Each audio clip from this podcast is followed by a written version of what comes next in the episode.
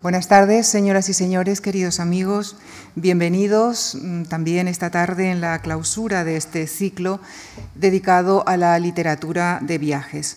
Esta tarde nos situaremos en el relato de viajes de nuestro tiempo y nadie mejor que un escritor de este género para narrarnos en primera persona su experiencia literaria.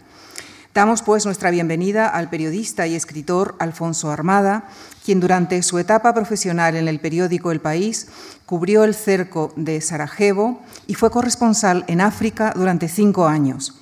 Para el diario ABC fue corresponsal en Nueva York, director de su máster y del suplemento ABC Cultural. Es también poeta y dramaturgo y autor de numerosos ensayos y libros de viajes que no detallaré dado que este es el propósito de esta sesión. En la actualidad es presidente de la sección española de Reporteros sin Fronteras y editor de la revista digital Frontera D. Alfonso Armada nos hablará esta tarde de su trayectoria como narrador de viajes en diálogo con el doctor Luis Alburquerque, director del Instituto de Lengua, Literatura y Antropología del Consejo Superior de Investigaciones Científicas, a quien ustedes ya conocen porque desarrolló la conferencia introductoria de este ciclo, y a quien ya cedo la palabra en primer lugar para que nos hable brevemente de la literatura española de viajes del siglo XX. Muchísimas gracias.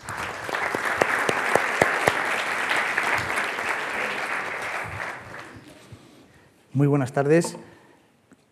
Estamos en la última sesión del ciclo de conferencias sobre literatura de viajes y no por ser la última sesión quiero dejar de agradecer a la Fundación Juan Marc y en especial a, Lucía Franco que mm, nos hayan invitado y que sigan organizando conferencias y ciclos de este tipo que nos animan a todos los que nos dedicamos a las humanidades y suponen en cierto modo un espaldarazo en tiempos difíciles para llevar a cabo la investigación en este ámbito. En la diapositiva que tienen en el PowerPoint aparecen una serie de unos cuantos libros que yo eh, en la última diapositiva de la primera conferencia de este ciclo de, viajes, eh, es la última diapositiva que mostré. Esta diapositiva, que mm, representa más o menos aquella, con algún añadido, eh, quedó, digamos que, sin desarrollar, precisamente porque pensaba que podíamos vincular estos libros, estos relatos de viaje, como yo los denomino, con eh, los relatos de viaje contemporáneos. Porque una de las ideas que presidió la primera conferencia que yo di sobre eh, los relatos de viaje es que, eh, mm, en mi opinión, es un, es un género, este, el del relato de viaje, que ha existido desde siempre. Y eso es lo que hemos procurado, o yo he procurado, intenté establecer de una u otra manera en la primera conferencia, y que luego se ha ido desarrollando en el ciclo. Nosotros nos vamos a fijar, en este caso concreto, y tenemos aquí al escritor Alfonso Armada, en los relatos de viaje, es decir, esos relatos que son fruto de una doble experiencia, la experiencia del viaje y la experiencia de su relato. Esa doble experiencia es la que nos interesa aquí. Y recordaba, y quiero subrayar, que estos relatos de viaje pertenecen al ámbito de la literatura. No son ficción, pero son pura literatura. Y esa es mi defensa, porque vemos aquí, yo he escogido unos cuantos eh, libros emblemáticos, pero detrás de estos libros, estos son el vértice. Ahí, en el proyecto de investigación que yo estoy llevando a cabo, eh, hemos recogido numerosísimos eh, relatos de viaje de autores importantes que son menos conocidos, porque decía yo la otra vez que a veces se les confunde con, en el ámbito de la subliteratura y no es cierto, como veremos, y hay otros de autores desconocidos que son relatos muy interesantes. Pues bien, aquí he recogido un autor, mm, voy a dar solo dos pinceladas para enlazar con, eh, eh, con Alfonso Armada, que es el, importante en esta, en esta sesión. ¿eh? A veces los críticos literarios nos sucede, como suelo contar, que alguna vez me ocurrió, cuentan que en un centro de investigación los que desarrollaban la función de ayudar a los investigadores cuentan que alguien descubrió una conversación en la que uno le decía al otro, a ver si ya estos investigadores se marchan y podemos trabajar tranquilos. Entonces, aquí ocurre lo mismo, que a veces nos miramos tanto, los que nos dedicamos a la literatura, miramos tanto nuestro quehacer que no nos fijamos en lo importante que son los autores. y sus relatos. Nosotros vivimos por ellos. Y de lo que se trata en definitiva, y este ciclo trata es de estimular a que leamos unos relatos de viaje como los que vamos a ver ahora con Alfonso. Ciro Bayo es un, es un autor, mm, no es muy conocido, pero yo les invito que si tienen ocasión lean, por favor, El Lazarillo español, porque a mí me parece que es el enlace, el gozne entre la generación del 98, los relatos de viaje de la generación del 98, que todavía, desde mi punto de vista, no están suficientemente estudiados, es el enlace con Camilo José Cela, que eh, es más conocido y que eh, digamos que es el que da el, espaldarazo definitivo a los relatos de viaje contemporáneos, en los que eh, conectamos ya con los actuales como Manu Leguineche o como es el caso de Alfonso Armada. Simplemente quería dar una pincelada en el caso de Cela, conectando con Pla, que es el otro autor fundamental anterior a Cela y que recoge también eh, todas las aportaciones de Ciro Bayo y de la generación del 98. Solo quiero dar un apunte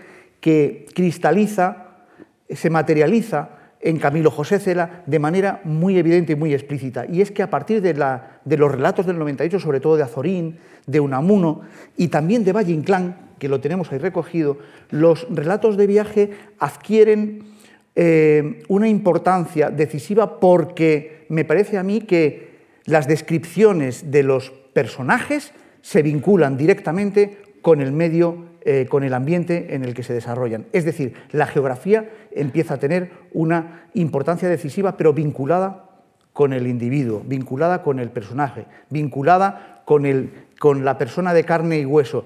Y es el 98 y Estela, mediante algunos recursos, como por ejemplo el diálogo, consigue conectar al individuo con el medio en el que se desarrolla.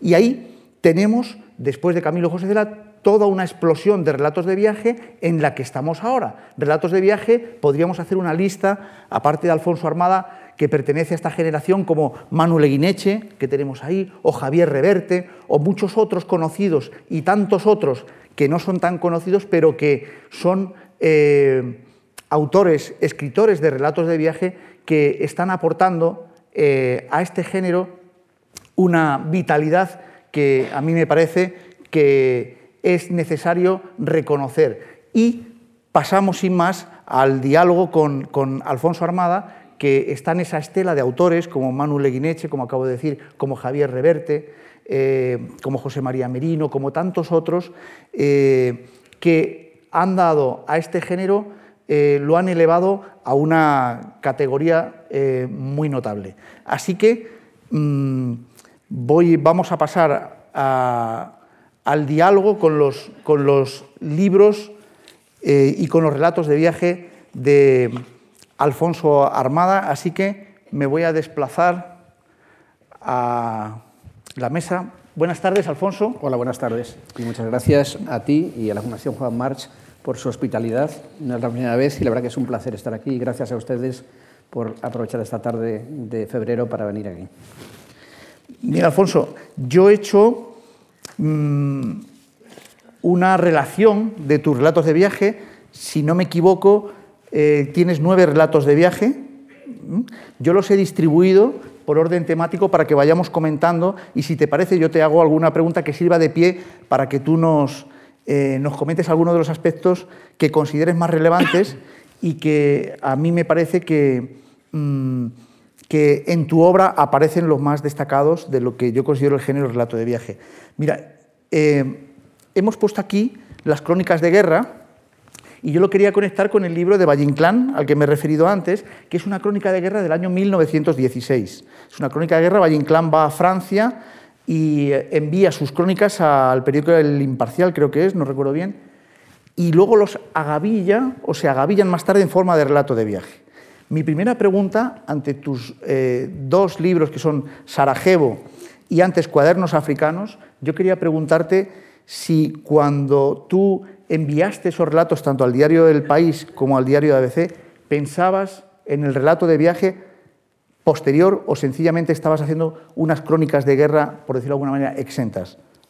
Hola, buenas tardes otra vez. Bueno, en este caso, los dos libros y las crónicas que aparecen en ellos aparecieron publicadas ambas en el diario El País. Eh, curiosamente, salió primero Cuadernos Africanos eh, y se publicó con posterioridad eh, Sarajevo, aunque las experiencias de Sarajevo son anteriores.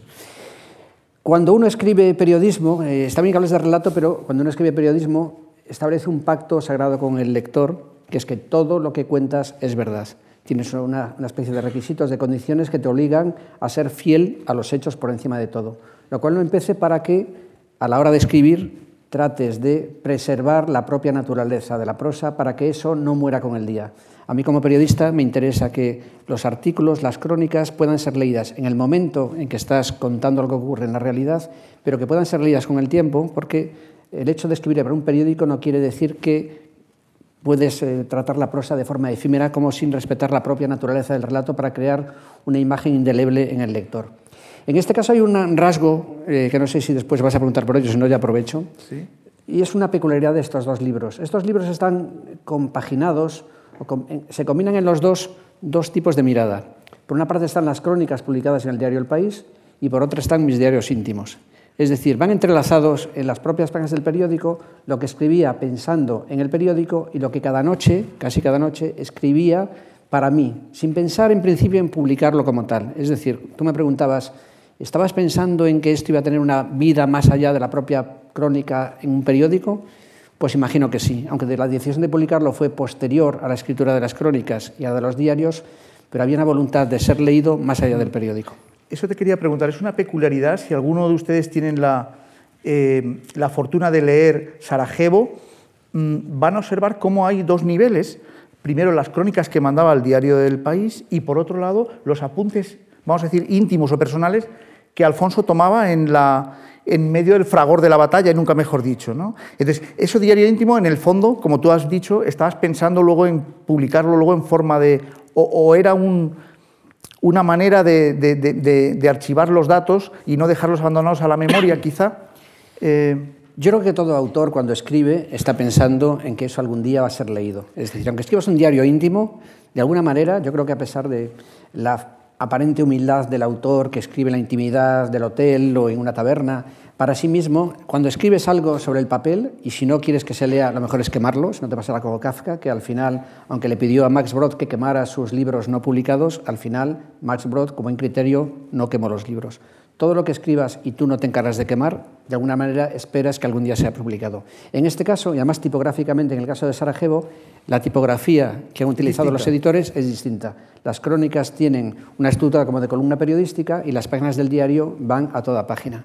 Y bueno, está, yo creo que de alguna manera estos libros muestran, en cierta manera, la posible esquizofrenia más o menos controlada y manejada del autor que tiene cuando piensa en el lector de un periódico y se somete a los requisitos necesarios para publicar una noticia en un periódico o un reportaje, y cuando escribes íntimamente te sometes a otros criterios que tienen más que ver con tu propia intimidad, con tu verdad íntima.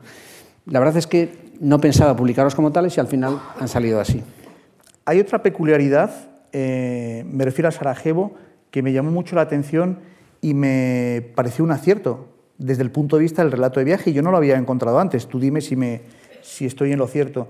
Y es que al final incorporas una parte en el libro que transcurre 20 años después. Vuelves al lugar de los hechos donde se han producido eh, situaciones realmente, no sé cómo calificarlas, surrealistas y además grotescas por dolorosas, eh, y vuelves al lugar de los hechos 20 años después y vas recorriendo los lugares en los que viviste eh, en, plena, en plena guerra.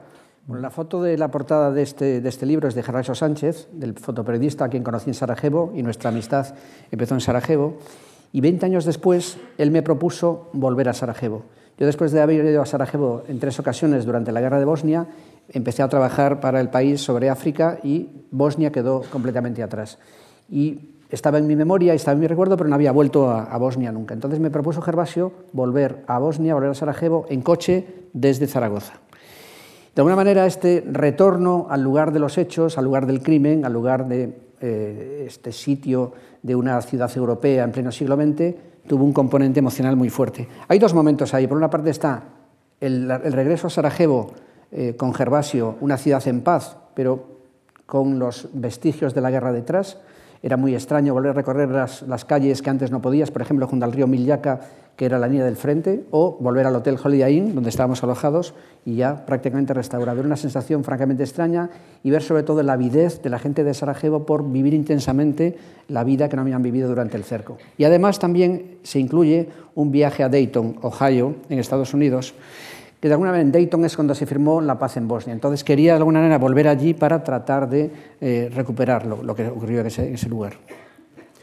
Quería hacerte una última pregunta con respecto a estos primeros relatos que vamos a llamar relatos de viaje eh, en formato, en un tenor de crónica, eh, de, crónica de guerra. Mm, precisamente porque tú, por un lado, has editado el texto que, que leyeron los, los lectores del, del, diario El País y por otro lado tus apuntes. Eh, ¿Pensaste en algún momento esos apuntes no publicarlos como tal, sino reelaborarlos y que fueran el relato de viaje posterior o sencillamente lo... ¿Sabes lo que te digo? Sí. sí. Me parecía que, mm, de alguna manera... Quisiste dejarnos tu intimidad y suelta en los apuntes, digamos, ¿corregiste mucho esos apuntes personales? No, no parece demasiado porque sería una falsificación. Si quieres un poco tratar de transmitir la emoción que sentía mientras escribía para el periódico y experimentaba, en el caso de Sarajevo, la guerra por primera vez, me parecía que el valor de los diarios era tratar de transcribir las emociones tal como las viví en ese momento. Hay correcciones ortotipográficas, algunos errores factuales, pero los diarios están escritos tal como se escriben en su momento, salvo estas correcciones mínimas. Me parecía un acto de honestidad conmigo mismo y con el lector no manipular los diarios tiempo después. De acuerdo. Si te parece, eh, Alfonso, ya por último, con respecto a, este, a las crónicas de guerra, eh, quería comentar algo, a ver tú qué, opinas. Como veíamos en el caso de Valle Inclán, eh, desde finales de la segunda mitad del 19 y el 20 está vinculado el relato de viaje por razones obvias con el periodismo. ¿no? Es curioso porque tanto Pla como Valle, e incluso en algunos casos Ciro Bayo, están vinculados precisamente, son, ante todo, son periodistas. ¿Tú crees que el relato de viaje está actualmente muy vinculado con el periodismo o es algo tangencial? Cuando hace unos pocos años le concedieron el Premio Nobel de Literatura a Svetlana Aleisevich, a esta periodista bielorrusa, yo sentí la verdad que una gran emoción, porque cuando Albert Camus recibió el Premio Nobel, lo recibió por su labor como eh, dramaturgo y como novelista y en parte como filósofo, pero no por sus grandísimas crónicas periodísticas publicadas en Argelia y en Francia. Y otros autores que también han compaginado la vida literaria eh, puramente de ficción o, poética eh, con el periodismo no han sido reconocidos con el premio Nobel, salvo el caso, como digo, de Svetlana Aleisevich. Hay un debate muy interesante en el mundo de, del periodismo y la literatura de hasta qué punto la escritura periodística está al nivel literario de las novelas o de los libros de poemas. Hay una gran periodista argentina, Leila Guerriero, que si no la han leído se la recomiendo encarecidamente, y ella siempre le preguntan, ¿cuándo vas a escribir una novela? Y ella dice, no necesito escribir una novela porque la realidad es tan fascinante, tan interesante, que el rigor que yo me exijo y la calidad de la prosa que yo aplico a un relato de la realidad periodístico puede tener tanto nivel literario como una novela. Yo creo que lo que busco cuando escribo, y creo que intentando responder a tu pregunta de qué medida los relatos periodísticos pueden estar a nivel literario y también son, tienen valor por sí mismo, creo que la exigencia del narrador periodístico, su exigencia es con la verdad, no puedes inventar nada. Pero de ahí a utilizar la prosa de la forma más elocuente, utilizar todos los recursos de la lengua para que esas crónicas provoquen una emoción enorme en el, lector, a fin de cuentas lo que haces cuando eres periodista es intentar que el lector viaje contigo, ayudar al lector a ponerse en el lugar del otro.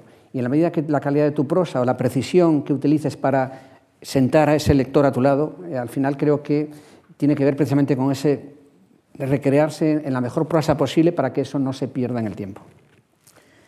Una última pregunta, Alfonso, con respecto a estos libros y que se va a repetir en otros, que a mí me parece que es una característica de los relatos de viaje, y en concreto de, de las crónicas de guerra, pero también de, de, otros, vamos a llamar, de otros subgéneros dentro del relato de viaje, que es lo que nosotros llamamos la paratextualidad, que es todo lo que rodea y acompaña al objeto, al texto. Y me refiero al prólogo, al epílogo, me refiero a los mapas, a los dibujos, a la bibliografía, incluso en algunos relatos de viaje, a las ilustraciones, por supuesto, que es ahí es donde quería llegar, que en este caso las ilustraciones se convierten en fotografías. Mi pregunta es siempre, y por eso hemos puesto ahí, en este caso es Gervasio el que hace las, las eh, fotografías, pero tendrás eh, luego fotógrafa después en otros eh, relatos, como veremos. Esas fotografías son, en este caso concreto, son complementarias, son redundantes en el mejor sentido de la palabra, para que llegue más al que, sea, que entre más por los ojos lo que se está contando, como un eh, un, añadido para subrayar los aspectos trágicos que ahí están sucediendo o sencillamente, no sé, quiero que nos digas cuál es el valor, en este caso, de las fotografías eh, en tus textos y en este caso en concreto en las crónicas de En el caso de cuernos africanos, me gustaría retroceder un, momento. Con los africanos hay elementos de otro tipo que son hojas, billetes, salvoconductos, que estaban pegados en las páginas del diario, porque de alguna manera recuperan también esa especie de objetos que prueban que estuviste en el lugar. Son como fragmentos de realidad que acompañan al texto y que creo que amplían el texto. En el caso de las fotos, eh, a mí me encanta la forma en que el periodismo norteamericano del siglo XX plasmó la mejor forma de contar la realidad, que es combinando dos miradas, la mirada del fotógrafo y la mirada del reportero. Son dos miradas distintas porque buscan cosas distintas. En ese sentido hay un libro emblemático que les recomiendo encarecidamente que se titula Elogiemos ahora a hombres famosos. Es un libro en que aparecen primero fotografías de Walker Evans, en que muestra las vidas de tres familias eh, pobres del sur de Estados Unidos en tiempos de la Gran Depresión. Y a continuación, después de este repertorio fotográfico, está el texto de James Allí, que es un texto en que se zambulle casi con una lupa, con un microscopio, en las vidas de estas familias y lo hace de tal manera que casi puedes respirar, sentir y palpar la textura de los objetos, de las prendas, de la vida que tenían estas familias de campesinos pobres. En este sentido es un ejemplo emblemático de cómo la fotografía tiene valor por sí misma y el texto tiene valor por sí mismo. Cuando juntas estas dos miradas, al final en el lector creo que se provoca una especie de estallido en su cabeza que le ayuda a compaginar y a ver mejor la realidad. En el caso de estos libros, las fotos cumplen dos misiones. Por una parte, ilustran en el caso, por ejemplo, de Gabriela, que es esta, persona que aparece en la portada, que había vivido la Primera Guerra Mundial, la Segunda Guerra Mundial y, por último, la guerra en Bosnia, representaba un poco el sufrimiento de una ciudad como Sarajevo. Las fotos tienen valor por sí mismo, porque tienen un gran valor gráfico, expresivo, dramático y estético, pero al mismo tiempo, al ponerla en contacto con el texto, creo que provocan una chispa que hace que el lector eh, viaje mejor y se sitúe mucho mejor en el lugar del otro. O sea que las fotografías, y en el caso de cuadernos africanos, que es muy interesante también, que incorporas todo tipo de material, no solo ilustraciones, sino como tú has dicho, billetes, etc., eh, no es un rasgo solo para la verosimilitud, sino que va más allá. Mm. Creo que sí, busca tratar de trasladar al lector la emoción de alguien. A fin de cuentas, un periodista también es una especie de coleccionista de momentos, coleccionista de palabras, de instantes, de emociones, y también una hoja, una caja de cerillas, una fotografía, un billete por ejemplo, recuerdo que en un campo de refugiados ruandés, cuando se produjo la entrada de las tropas ruandesas en los campos de refugiados donde estaba alojado parte del Estado Mayor Hutu responsable del genocidio, volvieron rápidamente a Ruanda. Cuando llegué a esos campos de refugiados, recuperé el cuaderno de una niña ruandesa y bueno, esa foto de cuaderno está también reproducida en el libro porque recupera esa especie de memoria y emoción de algo recogido sobre el terreno, como una especie de arqueología del instante. Mm, de acuerdo, muchas gracias. Si te parece, Alfonso, vamos a pasar de las crónicas de guerra, vamos a pasar a, a otro... Otro escenario. Otro escenario, no iba a decir su género, otro escenario, que son los relatos de viaje y en este caso eh, por el extranjero, vamos a decirlo, porque también luego tienes, veremos, relatos de viaje por España, que son muy interesantes, como luego veremos, y esto se centra en Estados Unidos y Nueva York, lógicamente, porque estuviste eh, destinado allí. Eh, me gustaría que nos, que nos contaras un poco la evolución de estos, de estos cuatro relatos de viaje. Y mm, yo quería llamar la atención sobre todo del diccionario de Nueva York, que yo no sabría, sinceramente, lo he puesto aquí porque es un diccionario sobre Nueva York. Cuando yo lo leí, en realidad no sabía en qué género incorporarlo. ¿no? pero lo he mm, yo creo que es un relato de viaje muy peculiar porque es un diccionario, un diccionario en el que si ustedes van a viajar a Nueva York y cogen el diccionario de, Alfonso, eh, se van a encontrar, por orden lógicamente alfabético, cosas tan peculiares, eh, pues no sé, como el, metro o los homeless o, o, qué sé yo, grandes almacenes o cosas de lo más y anécdotas de lo más peculiares, pero no están ni expuestas cronológicamente, ni, ni como memorias, ni, ni tienen un formato convencional, pero yo tengo la intuición de que es un relato de viaje, porque dentro de cada una de las voces hay un hilo conductor, narrativo, que va contando una experiencia que tú lógicamente has vivido allí y me parece que has querido expresarla, no sé por qué, en, forma de, diccionario, ¿no? Habría que explicar un poco la genealogía de este libro. Es innecesario porque el libro tiene vida propia y los libros cuando uno los escribe es, un hecho que los libros empiezan a vivir por su cuenta ¿no? y son leídos además como algo que es al margen de ti, eh, algo, un miembro que se ha lanzado a navegar. ¿no? Este libro es paradójico porque este libro era el apéndice del libro Nueva York, El deseo y la quimera.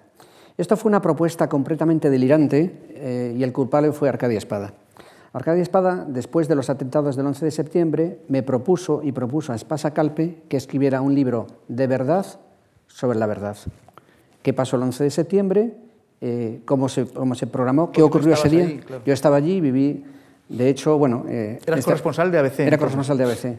De hecho, y esto es una nota a pie de página, cuando el periódico El País me enviaba a cubrir guerras, primero a Bosnia y después a África, mi madre me decía, pero ¿por qué tienes que ir tú?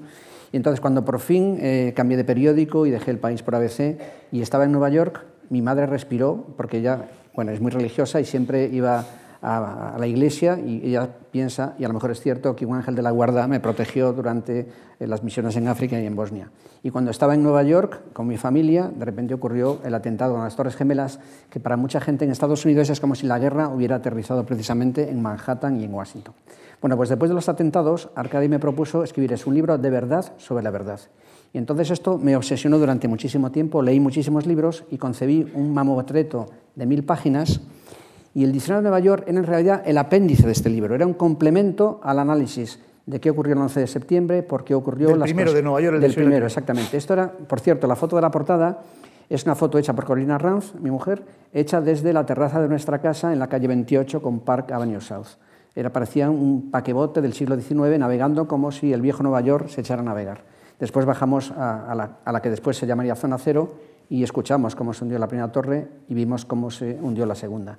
Entonces, este, este edición de Nueva York era un complemento al primer libro, pero Espasa Calpe, cuando vio aquel libro, dijo, esto es imposible, es impublicable un libro de mil páginas sobre Nueva York, y entonces llegamos a un acuerdo, lo desgajamos y salió este ensayo, Nueva York, el deseo y la quimera, y el diccionario salió aparte en otra editorial.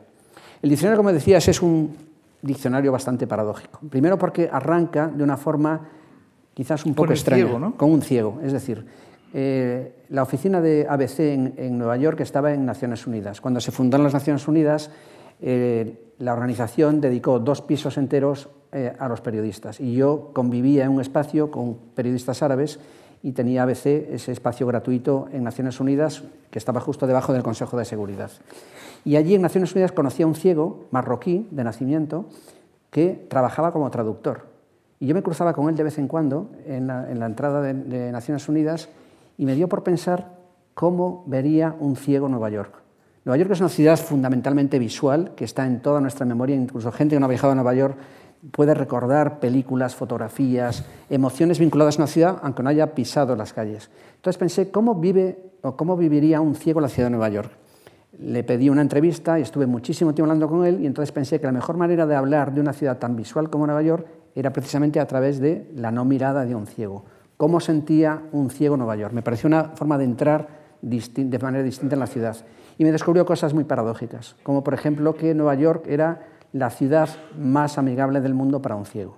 Primero por la orientación, por la distribución, por, también por la generosidad y la amabilidad de la gente. Es decir, que me pareció muy interesante volver a ver una ciudad que está tan vista a través de alguien que no puede ver porque te ayuda a sentir, a utilizar otros sentidos para ver la ciudad. Y después, como decías, es un intento también de recuperar comentarios. Me leí muchos libros de viajeros españoles sobre la ciudad, tratando de recuperar miradas, por ejemplo, la de Juan Ramón Jiménez. en eh, Memorias, Diario de un poeta recién casado, porque llega a Nueva York y entre la mirada del poeta está también ahí. Sí. Algo en lo que quería que insistir luego y que nos comentes es eh, cómo mm, el relato de viaje tiene la enorme capacidad de, de asumir todo tipo de géneros dentro de sí mismo, porque tú aquí incluso, si mal no recuerdo, en, me parece en Diccionario de Nueva York, mm, transcribes la traducción de un poema, ¿no? El poema al, al puente de Brooklyn, ¿no? Exactamente. Eh, y, Hay varios poemas, Mayakovsky, por ejemplo, que el de Mayakovsky, ¿no? Y también Gonzalo Sobejano, el, Gonzalo Sobejano. El, fantástico profesor de literatura española que conocí en Nueva York, tiene un poema dedicado también. bueno, eso fue también un proyecto que hicimos para el diario ABC, que un año después del 11 de septiembre propusimos a 11 poetas de 11 países distintos que hicieran un poema sobre 11 fotografías que tomó Corina Ranz de 11 aspectos de Nueva York. Y uno de los poemas fue el poema de Gonzalo Sobejano a un gozne del puente de Brooklyn. A un gozne del puente de Brooklyn. Y otra característica es que ahí mm, en el diccionario, y lo mismo que en otros textos, pero quizá en este de manera más explícita, es una como se dice, es una, una abundancia de intertextualidad eh, brutal. O sea, hay una cantidad de autores y de obras citadas enorme, ¿no? O sea, es un gran diccionario no solo sobre tu experiencia en Nueva York, sino sobre tu experiencia libresca acerca de Nueva York, ¿no? Algunas de las críticas que tuvo el libro, sobre todo de mi mujer, es que hay una sobreabundancia de citas. Hay un homenaje explícito a Walter Benjamin que querían construir un libro únicamente con citas, como el libro de los pasajes. Y este libro, bueno, es que Nueva York es, un libro, es una ciudad que está tan vista, tan escrita, tan pensada, que me parecía ingenuo intentar eh, aportar una mirada completamente virgen porque es imposible. Es la ciudad sobre la que quizás se más pensado. Ahí está la habilidad perversa de quienes organizaron los atentados del 11 de septiembre porque a fin de cuentas lo que hicieron fue plasmar en la realidad lo que muchas películas de muchos guionistas de Hollywood habían convertido en una imagen repetitiva. ¿Dónde ocurre el fin del mundo? En Nueva York, porque la ciudad más emblemática que hay en el mundo. Entonces, los que vivieron el 11 de septiembre no solo golpearon a las Torres Gemelas, símbolo del comercio mundial, o el Pentágono, sino que lo hicieron con unos horarios además pensados para la forma de distribuir información de nuestro mundo. Fue por la mañana, con los telediarios de la mañana en Estados Unidos, primero un avión en una torre, unos minutos después un avión, cuando estaban todas las cámaras del mundo enfocadas a las torres, entra un segundo avión. En ese momento, como decía, eran los telediarios de la mañana en Estados Unidos, los de la tarde aquí en España, a las tres, mucha gente recuerda ese telediario que se prolongó de forma infinita, y los telediarios de la noche en Japón y en todo Oriente. Y eso todo duró exactamente 102 minutos, como un largometraje. Y recuerdo cuando estábamos viendo cómo ardía la segunda torre, los propios vecinos de Nueva York miraban a la torre y decían, esto parece una maldita película, como si fuera inverosímil. mucha gente que vio además esas imágenes por televisión parecía que era una película. Pero fue trasladar las fantasías eh, míticas de muchos norteamericanos y de muchos ciudadanos del mundo, de Hollywood, y las catástrofes naturales o no naturales de Nueva York como lugar donde ocurre el fin del mundo, llevado a la realidad y exprimirlo al máximo como escenario terrorífico. O sea que es el catalizador del, libro, ¿no? Una pregunta, cuando estuve haciendo la selección de estos relatos de viaje sobre, o sea, por Estados Unidos y Nueva York, mm, tengo que reconocer que el, sueño americano mm, dudaba si incluirlo o no. Eh, como me dijiste que lo incluyera, pues aquí está. Eh, ¿Por qué crees que es un relato de viaje, el, sueño americano? Dime. Buena pregunta. Eh, Tú eres el experto. Bueno, la verdad es que El sueño americano es un libro que está. Yo fui corresponsal en Nueva York de ABC hasta el año eh, desde el año 99 hasta 2005. En 2005 regresamos a España. Y cuando estaba ya trabajando en Madrid, en ABC, eh, surgió primero eh, la diatriba, vamos, la controversia entre Hillary Clinton y Barack Obama para ver quién se convertía en candidato demócrata a la presidencia de Estados Unidos. Y cuando ya Obama se convirtió en el candidato, yo pensé que era muy interesante poder volver a Estados Unidos para ver si, por primera vez en la historia de Estados Unidos, un negro se convertía en presidente. Entonces persuadí al director para que me volviera a enviar a Nueva York, y, perdón, a Estados Unidos, y propuse un viaje por seis estados, no siguiendo la campaña electoral, sino en seis estados que me parecían emblemáticos del posible cambio en Estados Unidos. Entonces es un relato de viajes porque fue un viaje por todo Estados Unidos, por seis estados, que desembocó en Chicago en la noche electoral en que Obama resultó elegido presidente de Estados Unidos. Recordaba espacios que había recorrido antes y también al hilo precisamente de este cambio que estaba ocurriendo. Y hay también como dos vertientes, las crónicas publicadas en el diario ABC y también un diario, aprovechando el signo de los tiempos, un blog que inauguré en ABC con comentarios escritos precisamente al hilo de este viaje. Iban las crónicas que aparecían en el periódico y las entradas en el blog contando episodios de este viaje. Bueno, muchas gracias por, por aclararme, gracias Por el lo, lo, incluiremos dentro de los relatos de viaje.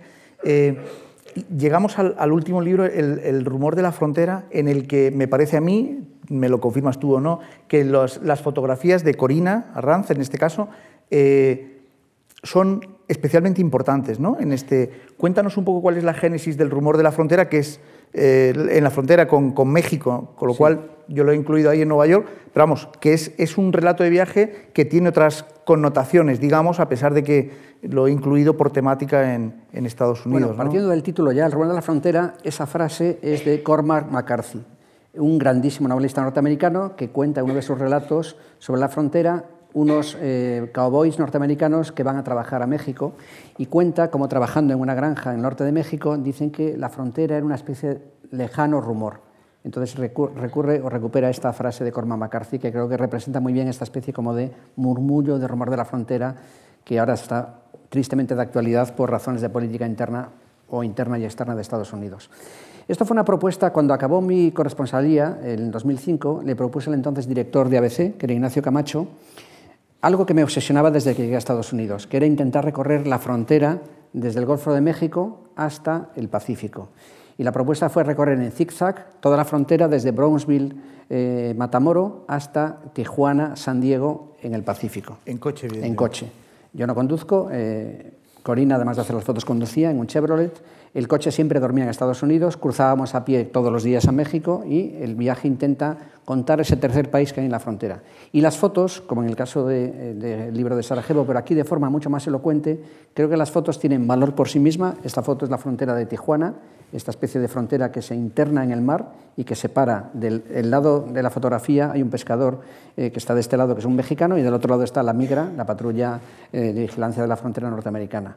Estas fotos tienen valor por sí mismo, pero acompañadas del texto creo que se potencia una sensación que lo que intentamos es que los lectores nos acompañaran. Fueron 30 días de 30 crónicas que aparecieron en ABC y después aparecieron como libro. Es verdad que en este caso la conciencia de que eso podía ser un libro estaba muy presente desde el principio, es decir, eran crónicas que aparecían en el diario, pero la voluntad después de que aparecieran como en forma de relato. ¿no? En forma de si te parece, luego al final, cuando terminemos estas diapositivas, podemos hacer un repaso de las fotografías y nos vas contando al hilo de lo que tú recuerdas de lo que escribiste, ¿no? esa, de acuerdo. vamos a llamarle vinculación eh, un poco pedante, semiótica, ¿no? entre dos ámbitos, el de la fotografía y el de la, el de la escritura, si te parece. De acuerdo. Eh, vamos a pasar ahora a otro escenario de relatos de viaje, que a mí me parece especialmente interesante, que son los relatos de viaje por España. Como comentábamos antes, creo yo que a partir de los relatos de viaje del 98 se vuelve la mirada un poco introspectiva hacia nuestro propio ámbito. Eh, es el caso de Pla, que en algún momento, aunque ha viajado a Rusia, como hemos visto en la, en la diapositiva del libro mm, de Pla, él habla y dice que sus relatos de viaje no buscan el exotismo, sino que lo que busca es el viaje tranquilo, sosegado, donde no suceda nada, donde lo que quiere es buscar lo esencial de las cosas. ¿eh? Y, en ese sentido, yo quería preguntarte si estos dos relatos de viaje por España están vinculados con lo que ahora conocemos por el rótulo de la España vacía, que se ha puesto de, digamos que de moda por algún ensayo que ha aparecido, pero que en realidad tiene, que es lo que a mí me interesa más como investigador, tiene unas raíces que son anteriores y que digamos que en sí mismas pueden constituir como relato de viaje una familia de relatos de viaje que arranca, yo he hecho aquí una pequeña eh, historia mínima con Julio Llamazares, El río del olvido, en el 90, de Juan Pedro Aparicio y José María Marino, Los caminos del Esla del 80, pero Jesús Torbado ya escribió Tierra mal bautizada en el 69 y no se había puesto eh, de moda el asunto, el tema, ¿no?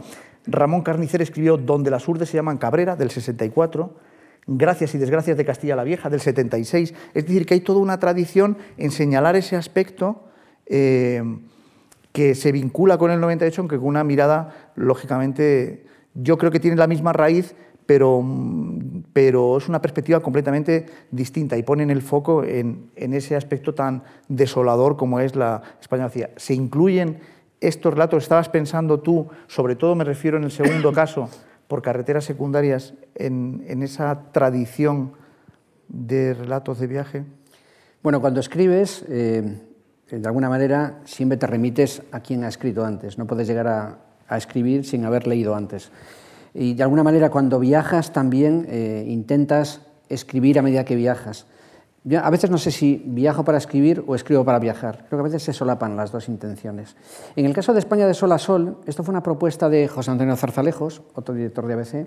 Llevaba un año de corresponsal en Nueva York y en el año 2000 me propuso volver a España durante dos meses para intentar volver a mirar España con ojos extranjeros. Con la mirada que uno a veces agradece, por ejemplo, cuando lee El Economist, que a veces nos ayuda a vernos a nosotros mismos sin la fiereza, sin la ideología, sin esa especie de pasión triste que a veces ponemos al mirar nuestro propio país con unas anteojeras ideológicas. Intentar ver nuestro país de forma curiosa, como alguien que redescubre su país con la mirada de un niño y de un niño extranjero. Entonces, España de sol a sol intenta recorrer la España que no está tan presente en nuestras vidas. Un viaje agotador, porque fueron 59 días en el año 2000 tratando de ver esa otra España, esa España de sol a sol que vive y, se mantiene al margen de las noticias muchas veces. Y bueno, de alguna manera, la fotografía de portada, que es de Corina también, este espejo retrovisor en que aparecen Don Quijote y Sancho tan estilizados en esas figuras, tratan de volver a mirar nuestro propio país con la curiosidad de dos viajeros por antonomasia como son Don Quijote y Sancho, que hacen un viaje y comentan el paisaje a través de su propia mirada. Y también hay un capítulo dedicado precisamente al propio Don Quijote y en qué medida, viajando por la Mancha, los propios vecinos de la Mancha habían leído o no el Quijote que fue una especie como de investigación sobre el terreno y un descubrimiento bastante curioso, que la mayor parte de la gente no lo había leído, pero sentían como si lo hubieran leído, porque las aventuras de Don Quijote se han, se han incrustado hasta tal punto en la memoria de la gente que sin haberlo leído es como si lo hubieran diluido en su propia sangre y forma parte de su visión del mundo. En el caso del segundo libro, por carreteras secundarias, este viaje fue en el año 2012 y 2011, anterior al libro de Sergio del Molino, eh, La España vacía, y también fue una propuesta, en este caso que hice yo al periódico, de tratar de volver a mirar España, la España que está fuera de los focos. Yo creo que uno de los vicios del periodismo contemporáneo español, y no solo español, es que está enfocado siempre en una serie de figuras, algunas interesantes, otras no tanto, pero centradas únicamente en las capitales, en las que provocan el mayor número de noticias. Y hay grandes zonas de España que no solo están vacías, sino que están fuera de foco y de las que no se habla salvo cuando hay una catástrofe natural, un crimen espantoso o algún motivo que lo convierte en noticia.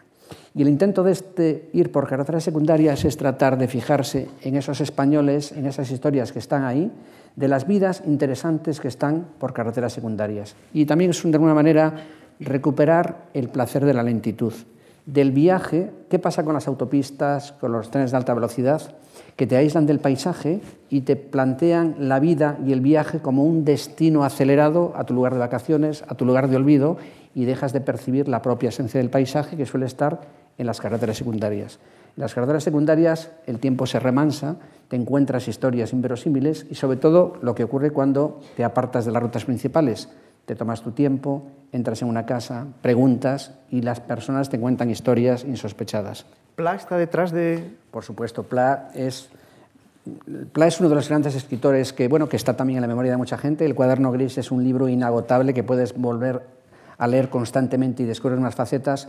Pla, Cunqueiro, Azorín, eh, bueno, muchos autores que forman parte de, nuestro, de, nuestra, casi de nuestra minería, de nuestra geología literaria. Y en el caso, por ejemplo, hay dos experimentos también en este libro. Uno ocurre en, en, tierras de Azorín, en Monóvar, de intentar hasta qué punto Azorín estaba presente en Monóvar. Y otro es la tierra natal de Juan Ramón Jiménez en, eh, en Moguer. Y la verdad que ha sido un gran descubrimiento. Primero porque en Moguer descubrimos que la figura de Juan Ramón está tan viva como si siguiera vivo. Primero porque el pueblo de Moguer parece una traslación de los tiempos de Platero y yo a nuestra era Cuando hablas con la gente, la gente hablaba de Juan Ramón y de Platero como si fuera un vecino con el que se cruzaban todos los días. Y el propio cielo de Moguer es un cielo casi que se puede tocar. Y en verano además esa, ese, ese, rigor, esa, especie de, de, amor que los las vecinos de Moguer hacen a la hora de pintar sus casas, de hablar del poeta, es como si el poeta estuviera vivo y fuera un convecino. Todo lo contrario de Monóvar. Cuando preguntabas en el casino de Monóvar por Azorín, tenían unas ediciones pésimas del libro, había una estatua ahí en el jardín, pero nadie quería saber nada de Azorín. Hay una especie como de desprecio. La verdad que fue muy doloroso comprobar que en Monóvar la memoria de Azorín estaba prácticamente desaparecida. Me gustaría, es la única cita que voy a hacer de, porque tenemos poco tiempo, pero a mí me parece que es muy, cuando yo me topé con, con, esta, con este texto, pero con muchos otros de por carreteras secundarias que yo eh, les animo a que, no sé, que lo lean. A mí me, yo he disfrutado muchísimo con, con, este libro y les voy a leer una cita que me llamó la atención y me recordó mucho a Pla en el sentido al que se refería Alfonso antes de la, el placer de, la monotonía, el placer de perder el tiempo, el placer de observar eh, los objetos cotidianos, ese viajar no por lo exótico, sino por nuestro mundo que normalmente no visitamos, como aquel que dice que, ¿dónde te vas de vacaciones? Me voy a ir a Madrid, pero si vives en Madrid, dice, no, es que quiero conocerlo, eh, voy a pasear por Sol y voy a ver las cosas. Bueno, en ese sentido dice la cita que a mí me gustó mucho, muy sencilla eh, y muy de dice, en uno de los primeros capítulos, está fijando en, una casa, en la cornisa de tejas, dice, las dos hileras de tejas forman un alero, un alero que las anduriñas han aprovechado para tender su colmena una batería de nidos de barro, prodigio de la alfarería. Van y vienen festejando la luz de julio, dando de comer a sus crías y volando por el placer de volar, como Salter y como Pinito del Oro, pero sin avión ni red. Así dibujan sombras japonesas sobre el lienzo terroso de la fachada, se pierden en los campos y vuelven con nuevos bríos. Un circo sin carpa ni domadores. El placer de la geometría creativa. Me parece un texto eh, bueno, pues como estos hay muchos y yo quería hacer un homenaje a todos los textos que hay, pero los quería condensar en este. Me parece una cita que me recuerda mucho a Pla y hemos visto antes Nueva York y estamos viendo ahora la parte que a mí me resulta más entrañable, que es la, esto, que es la, el placer no de lo exótico, del relato de viaje no exótico, sino el, el placer de viajar por nuestros territorios más personales. ¿no? Me gustaría comentar también la foto de portada, que es una foto hecha en Comala. Pero los amantes de Juan Rulfo saben que Comala es una ciudad emblemática a la que volvemos cada vez que leemos a, Rulfo y que además que está llena de, memoria en nuestra imaginación. Pues viajando por Alicante vimos un cartel que ponía Comala. Entonces, claro, viajando, teniendo tanta literatura dentro, al final nos desviamos a Comala.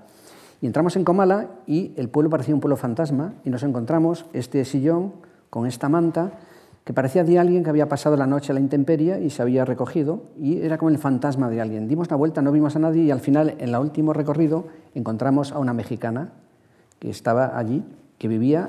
Le preguntamos si conocía Comala, Comala de Juan Rulfo, no lo conocía, pero es como si un personaje de Juan Rulfo hubiera cobrado vida en esta Comala alicantina. Y entonces, de alguna manera, este, esto que encuentras cuando te desvías, encuentras a veces pues esos rasgos o rastros de una Comala imaginaria en una comala real que forma parte de España. No sé si te va a llamar la atención, pero alguien que ha leído este libro me dijo que le habían entrado ganas de recorrer los mismos sitios que tú hayas recorrido, ir por los, incluso esas eh, casas rurales vacías, con personajes vinculados, como yo decía antes, muy del 98 a su tierra y a su geografía, y que me parece que tú lo reflejas muy bien, ¿no? Son, eh, son personajes eh, con paisaje o paisajes con, con, personajes, ¿no? con tipos muy definidos, singulares, muy... Por ejemplo, el tigre, que es un antiguo minero de Villanueva de la Serena, en Extremadura, que nos enseñó las antiguas minas de wolframio, y la verdad que la propia vida del tigre, y cuando nos perdimos por la maleza intentando ver los viejos castilletes y las viejas galerías, fue la verdad un, un auténtico viaje en el tiempo. Como el tiempo apremia, si te parece, pasamos a la siguiente diapositiva en esta, digamos, no sabía dónde encajarlo y lo hemos titulado, lo he titulado Relatos de viaje por mar. En el fondo este es un relato de viaje, eh, el mar Atlántico, diario de una travesía. Es el único que tienes escrito, me corrige si me equivoco, como diario, ¿no? Sí. Y es, pues se puede decir que es el más íntimo o es tu vuelta a Estados Unidos, intentas como descubrir aquellos aspectos en los que has cambiado en tu viaje o, o, quieres ir a las raíces de tu, no sé, de tu infancia o reconocerte. ¿Es el libro, el relato de viaje más íntimo, más personal? Bueno, está dedicado a mi padre, que ha sido un proceso de reconciliación con él post-mortem, porque él se murió sin que tuviéramos, como nos pasa a muchos, de no haber aprovechado el tiempo de vida para hablar y hacer las preguntas a tu padre. Este libro es un homenaje a él. Mi padre eh, tenía un astillero en Vigo, el astillero familiar, y dedicó toda su vida a la navegación. Era un gran deportista en, en snipe, en un tipo de balandro. Eh, y entonces este, libro, este, este viaje también es un retorno a Europa por mar. Yo desde siempre soñaba con viajar a Nueva York y llegar como en Llámalo Sueño, una novela maravillosa sobre Nueva York que está muy presente en Nueva York, el deseo y la quimera, de Henry Roth, que es también el relato de un niño que llega a Nueva York y con siete años plasma la mirada de ese niño. Esto es un viaje a la inversa. Intentamos volver a España en un carguero desde Nueva York, no había viajes, entonces cogimos un tren y fuimos bordeando el río Hudson hasta Montreal y en Montreal nos embarcamos en un carguero, el Canmar Pride, que recorría el río San Lorenzo, cruzaba el Atlántico y acababa en Amberes. Y esto es un cuaderno de bitácora, es el viaje día a día desde que nos alojamos en este barco. La verdad que el primer taxista que nos llevó al muelle de contenedores de Montreal dijo, pero están ustedes locos, ¿qué hacen ahí? Porque es un espacio al que no va la gente, es donde las mercancías se desembarcan para alimentar la vida moderna. Y fue un viaje maravilloso, era un barco, todos los tripulantes eran indios, muchos de ellos tenían nombres portugueses porque eran de la isla de Goa, y además eran católicos, pero no hablaban una palabra de... Eh, no, hablaban nada de portugués, hablaban hindi e inglés y por supuesto la comida era toda india, que a mi mujer le encantaba, a mí no. Salvo el, eh, el jefe de máquinas, que era vietnamita porque el buque había sido construido en Vietnam. Y el viaje también tiene fotos de una obsesión de Corina con el mar, hay muchas fotos precisamente del mar, de cómo cambia el mar según las horas del día, y fue un viaje maravilloso de siete días a través del mar Atlántico, del océano. ¿Es el más íntimo de tus bueno, eh, quizás hay mucha intimidad, los diarios propician la intimidad, pero creo que, bueno, eh, desde el punto de vista eh, factual quizás sea el más íntimo porque no tiene las crónicas, como los otros libros, pero en los otros libros las pinceladas de los propios diarios revelan también mucha intimidad. Sí. muchas gracias, Alfonso. Hay un, hay un aspecto que me llama la atención y vamos a pasar a la, a la siguiente diapositiva del PowerPoint, también llamado punto poderoso, como bien sabes, eh, siguiendo la terminología que hemos adoptado aquí. Eh, y tenemos ahí cuatro libros de poemas. Yo, mm, me parece que en la primera conferencia lo dije, y si no lo, lo sostengo ahora, que mm, existen, digamos, por clarificar, ¿no? porque clasificar en cierto modo es clarificar. ¿no? Entonces hay los relatos de viaje, que son de los que estamos hablando, de la experiencia, hay novelas de viaje, que son viajes pero que no están basados en una experiencia, y hay también, y aquí es donde se integra este, mm, este panorama de poemas de viaje, que son eso, los poemas de viaje. ¿Existen los poemas de viaje? Eh, bueno, yo creo que eh, tú te has referido antes a, a Juan Ramón Jiménez y Diario de un poeta recién casado y se pueden considerar en cierto modo un poema de viaje. Yo creo que tú que así lo consideras. ¿no? Tienen un hilo narrativo muy tenue, tan tenue que por eso yo considero que casi no es un relato, pero en fin, se podría considerar. Tú otorgas a los poemas de viaje una importancia eh, grande. Y de hecho, yo he puesto aquí en, las anteriores diapositivas, por ejemplo, en el, um, rumor, perdón, en, en uno de los viajes he puesto que tiene así. El rumor de la frontera. Y dice, edición ampliada en 2016, con un apéndice de poemas titulado La canción del Ocotillo. Yo nunca me había encontrado un poema de viaje incrustado, por si no quedaba claro, lo incrustas en el, en el relato de viaje. Cuéntame un poco esa mezcolanza genérica y por qué. Eh... De alguna manera, cuando escribes, intentas meterle un palo en la rueda del tiempo para tratar de detenerlo, una auténtica quimera. Y bueno, cuando viajas también, pues yo escribo poemas y los poemas de alguna manera intentan también detener el curso del tiempo o plasmar de la forma más sintética que es un poema a través de esa especie de pincelada ¿no? que trata de captar esas emociones. Y en este caso, en los temporales hay poemas de Nueva York.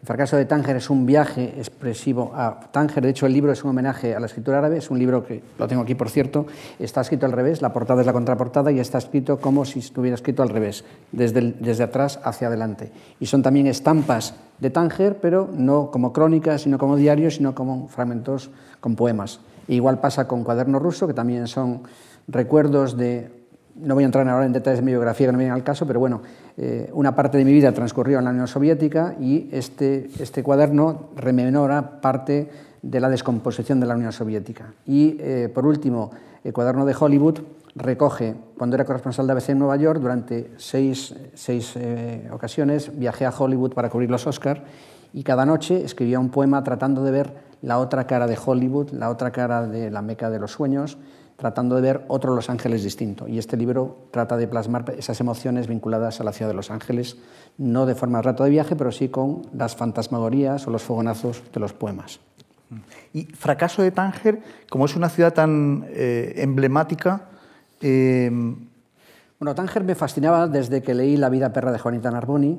Eh, Tánger es una ciudad cargada de simbología para España, también para toda la literatura internacional, era una ciudad internacional y bueno, eh, fue una especie también de sueño eh, un poco adolescente. Había previsto viajar a esa ciudad con una novia sevillana, ella no sabía que era mi novia, lo descubrí cuando le dije, pero vamos ya a Tánger, entonces fue una fantasía. Lo bueno de las, de las fantasías contrastadas con la realidad es que viajé solo a Tánger y gracias a esa ausencia me permitió escribir el libro. O sea que hay penas que son muy ricas para la hora de escribir. Muchas gracias, Alfonso. ¿Y para cuándo eh, incorporarse en los poemas de viaje un relato de viaje? ¿Se podría como apéndice? ¿Podríamos cerrar el eh, círculo? Podemos hablar ahora de lo que decías del rumor de la frontera, que de alguna manera intenta buscar esa especie de hibridación. Sí. También, si mal no recuerdo, en el diccionario de Nueva York, ya ahora van a pasar, vamos a pasar a las diapositivas del rumor de la frontera, eh, incluyes un poema final, ¿no? Me parece, ¿no? Que es... Sí. Mm. Hay una especie de eh, homenaje a Nueva York eh, un poema escrito al hilo del 11 de septiembre. Es una especie de la coda del libro, es un poema dedicado a Nueva York. Cierra, ¿no? Digamos. Cierra. También en el libro de Por carreteras secundarias hay muchos poemas también. Incluso en Moguer yo le propuse a muchos poetas españoles contemporáneos que me mandaran un poema y que trataran de coger un poco qué piensan los poetas españoles de hoy, recordando un famoso disco de Guaviva, qué piensan los poetas andaluces de ahora. Ahora, si te parece, vamos a pasar a ver del rumor de la frontera la parte esta paratextual con algunas fotografías y nos vas comentando.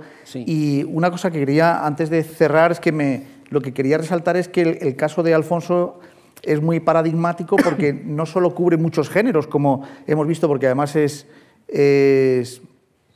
escribe, es autor teatral, es dramaturgo, es poeta, escribe relato de viaje, eh, ha sido director de una compañía, ¿no? si mal no recuerdo, eh, cubre todos los aspectos. Y dentro de los relatos de viaje cubres bastantes posibilidades crónicas de guerra, hemos visto, poemas de viaje, tienes eh, los viajes por el interior, los viajes mm, por el exterior, es decir, que tienes una, una gama muy amplia de, dentro del relato de viaje. ¿no? Entonces, si te parece, mm, para concretar eh, esa influencia de la fotografía ¿no? dentro del, del texto, nos comentas algunas eh, fotos de Corina, ¿no? en, del rumor de la frontera.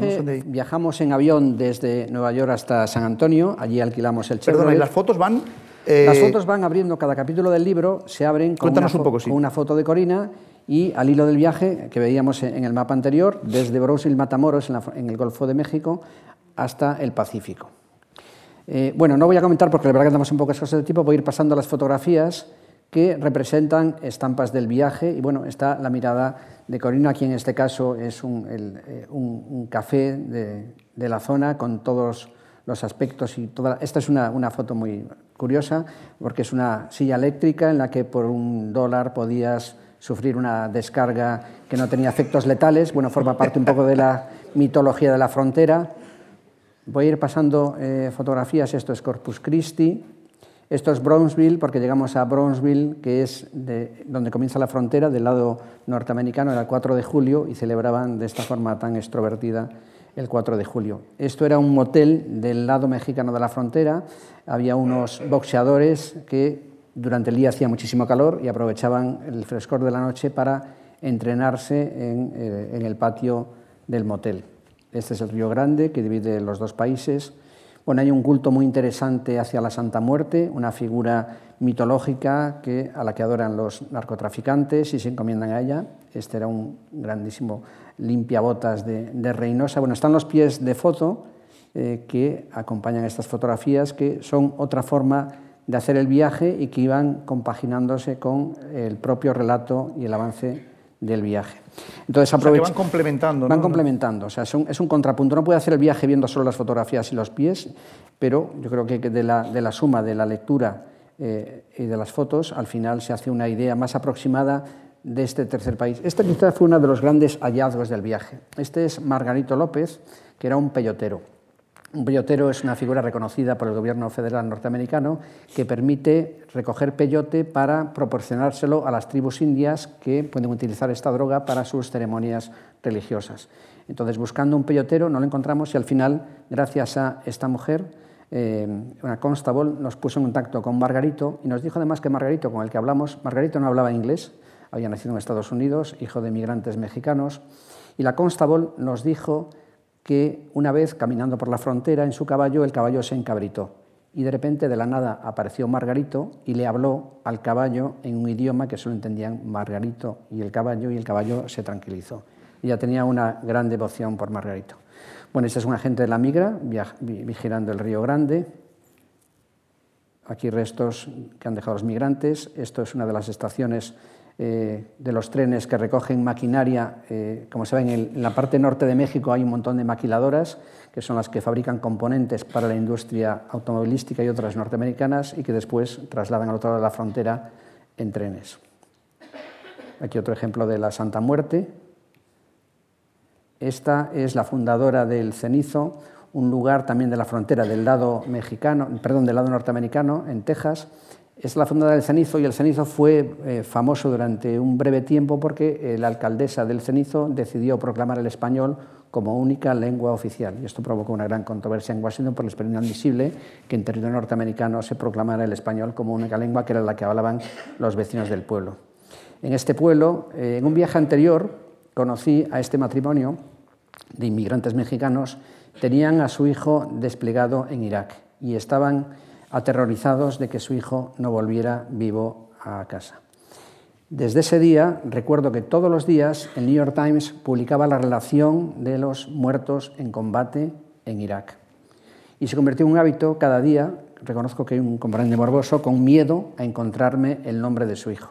Y un día encontré el nombre de su hijo en la relación de víctimas de, la guerra de Irak. Y entonces cuando decidimos hacer este viaje, eh, como final de nuestra etapa en Estados Unidos, volví a pasar por el cenizo y me encontré otra vez con la familia de este soldado y les entrevistamos. Ahí muestran un poco esta especie de dignidad posando y de esta tristeza de fondo. Esto es el río, el río Bravo que separa México de Estados Unidos. Este es el Pecos, el impuesto es el río Pecos, también para los que tienen memoria eh, de los westerns, de las picas del oeste, que forman parte de nuestra gran educación sentimental, el río Pecos forma parte de esa mitología de la frontera. Una trabajadora la maquiladora. Bueno, esto es Marfa, donde se rodó la película Gigante. El, barbero de Marfa recordaba eh, a James Dean y otros de los actores que trabajaron en la película. Esta es la fundación eh, que Donald Judd, el famoso escultor minimalista, creó allí precisamente en Marfa. Esto es un espacio muy interesante también, se llama White Sands, eh, un auténtico desierto de arena que parece un auténtico espejismo. Es sílice, no es nieve. Esto es el Hotel El Paso, también en la frontera entre El Paso y Ciudad Juárez, y este es el puente internacional que separa Juárez del Paso. Como saben, Juárez es de las ciudades más dolorosas de, de México. Eh, la novela de eh, Roberto Bolaño, 2666, eh, está ambientada en Ciudad Juárez, aunque él la rebautiza como Santa Teresa, y está inspirada en parte en un libro de un gran amigo, un periodista mexicano, Sergio González Rodríguez, ya fallecido, que tiene un libro que se llama Huesos en el desierto. Y estos son algunas de las víctimas de los feminicidios, de los asesinatos de mujeres en Ciudad Juárez. Esto es uno de los barrios de Ciudad Juárez, el barrio Anapra. Y esta es una mujer que había perdido a su hija una de las asesinadas y estaba intentando recuperar eh, su cadáver.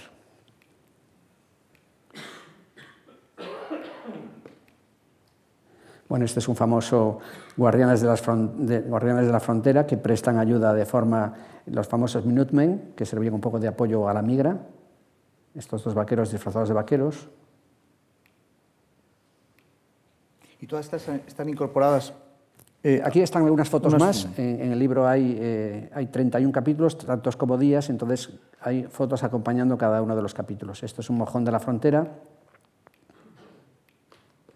Esta es la propia frontera, que ahora, como ven, parte del muro está construido, lo empezó a construir Clinton, pero era la gran apuesta de Trump es reforzar el muro en toda su extensión. Esto acompañamos a la migra en su misión y un grupo de inmigrantes ilegales fueron abandonados por su pollero y al final llamaron a la migra para que le rescatara porque estaban muriéndose literalmente de sed.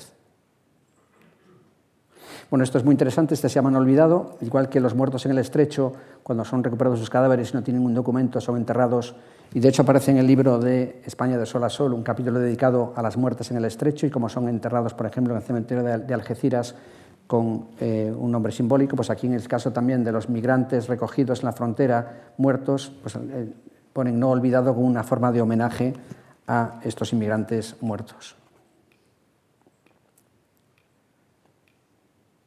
Y aquí llegamos precisamente a la frontera final, donde termina y es la portada del libro. Y voy a aprovechar, porque ya estamos fuera de tiempo, leyendo uno de los poemas, porque, como decías antes, en la reedición del Rumor de la Frontera decidí proponerle a la editorial Península eh, publicar los poemas, además de las crónicas que mandaba cada día al, al ABC, cada noche hacía un poema, y entonces van un poco al hilo de estas experiencias y cuenta en concreto un poema escrito cuando paramos en la ciudad de Tucson, Arizona. Hubo un tiempo en que las palabras me venían a la boca mansas y furiosas, llenas de carne y de amenazas, como emblemas y como abrazos, íntimas, caudalosas, una gran cordillera en la que resonaban poetas del pasado, grandes deseos, buenas intenciones. Como un dios de pega, contemplo Tucson desde mi habitación, a salvo de la vida, me digo, de los agentes que peinan la frontera, de los pobres que buscan un lugar al sol, de las serpientes que veo reproducirse a lo lejos, luces que perforan el miedo. Desde mi ventana sobre el fin del día veo como las mercancías se aproximan, trenes faro, locomotoras que son certeras y metafóricas, palancas de la industria y de los niños. Llueve contra las costas azules del horizonte, ramos de agua, pero los cielos son extraordinarios aquí cabría un imperio. Por eso las nubes adquieren formas prodigiosas y en medio de llanuras sin límite surgen rascacielos, cicatrices de alquitrán, puentes de un rigor cruel. Nos alejamos de estas metrópolis del desierto, Tucson, Phoenix, y volvemos a adentrarnos en el misterio de la tierra, belleza inconsciente, la que pisan los inmigrantes, trazando sendas en el pedregal, derribando vallas, cortando cercas, dejando un rastro puramente humano de ropas, bidones, excrementos. ¿Qué esperabais? La noche no se demana igual para todos. Recuerdo los ojos de los encarcelados en Nogales y de los que prefieren entregarse a la patrulla antes que morir. ¿Dónde están ahora? El rumor del tránsito sube hasta mi plinto, las palabras no me comen en la mano. Tengo la boca agria. Cenaré bien, claro. Bajaré a la calle. Si tengo suerte, volveré a dormir aquí. Una camarera mexicana me hizo la cama. Pasa un pájaro hacia el sur. Los trenes de mercancías no van iluminados. Las mercancías no necesitan compasión. La ciudad se extiende hasta el pie de las montañas. Aquí hay agua. Con estos cielos majestuosos tendría que emplear otro lenguaje. Será que perdí la inspiración. Alfonso, muchas gracias. Muchas gracias.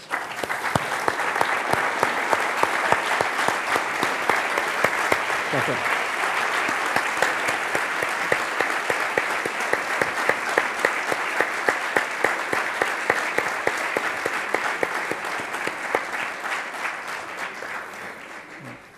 Damos por finalizado el ciclo sobre literatura de viajes no estamos ante la literatura de ficción, pero sí estamos ante la pura literatura, como hemos visto. Muchas gracias. Gracias.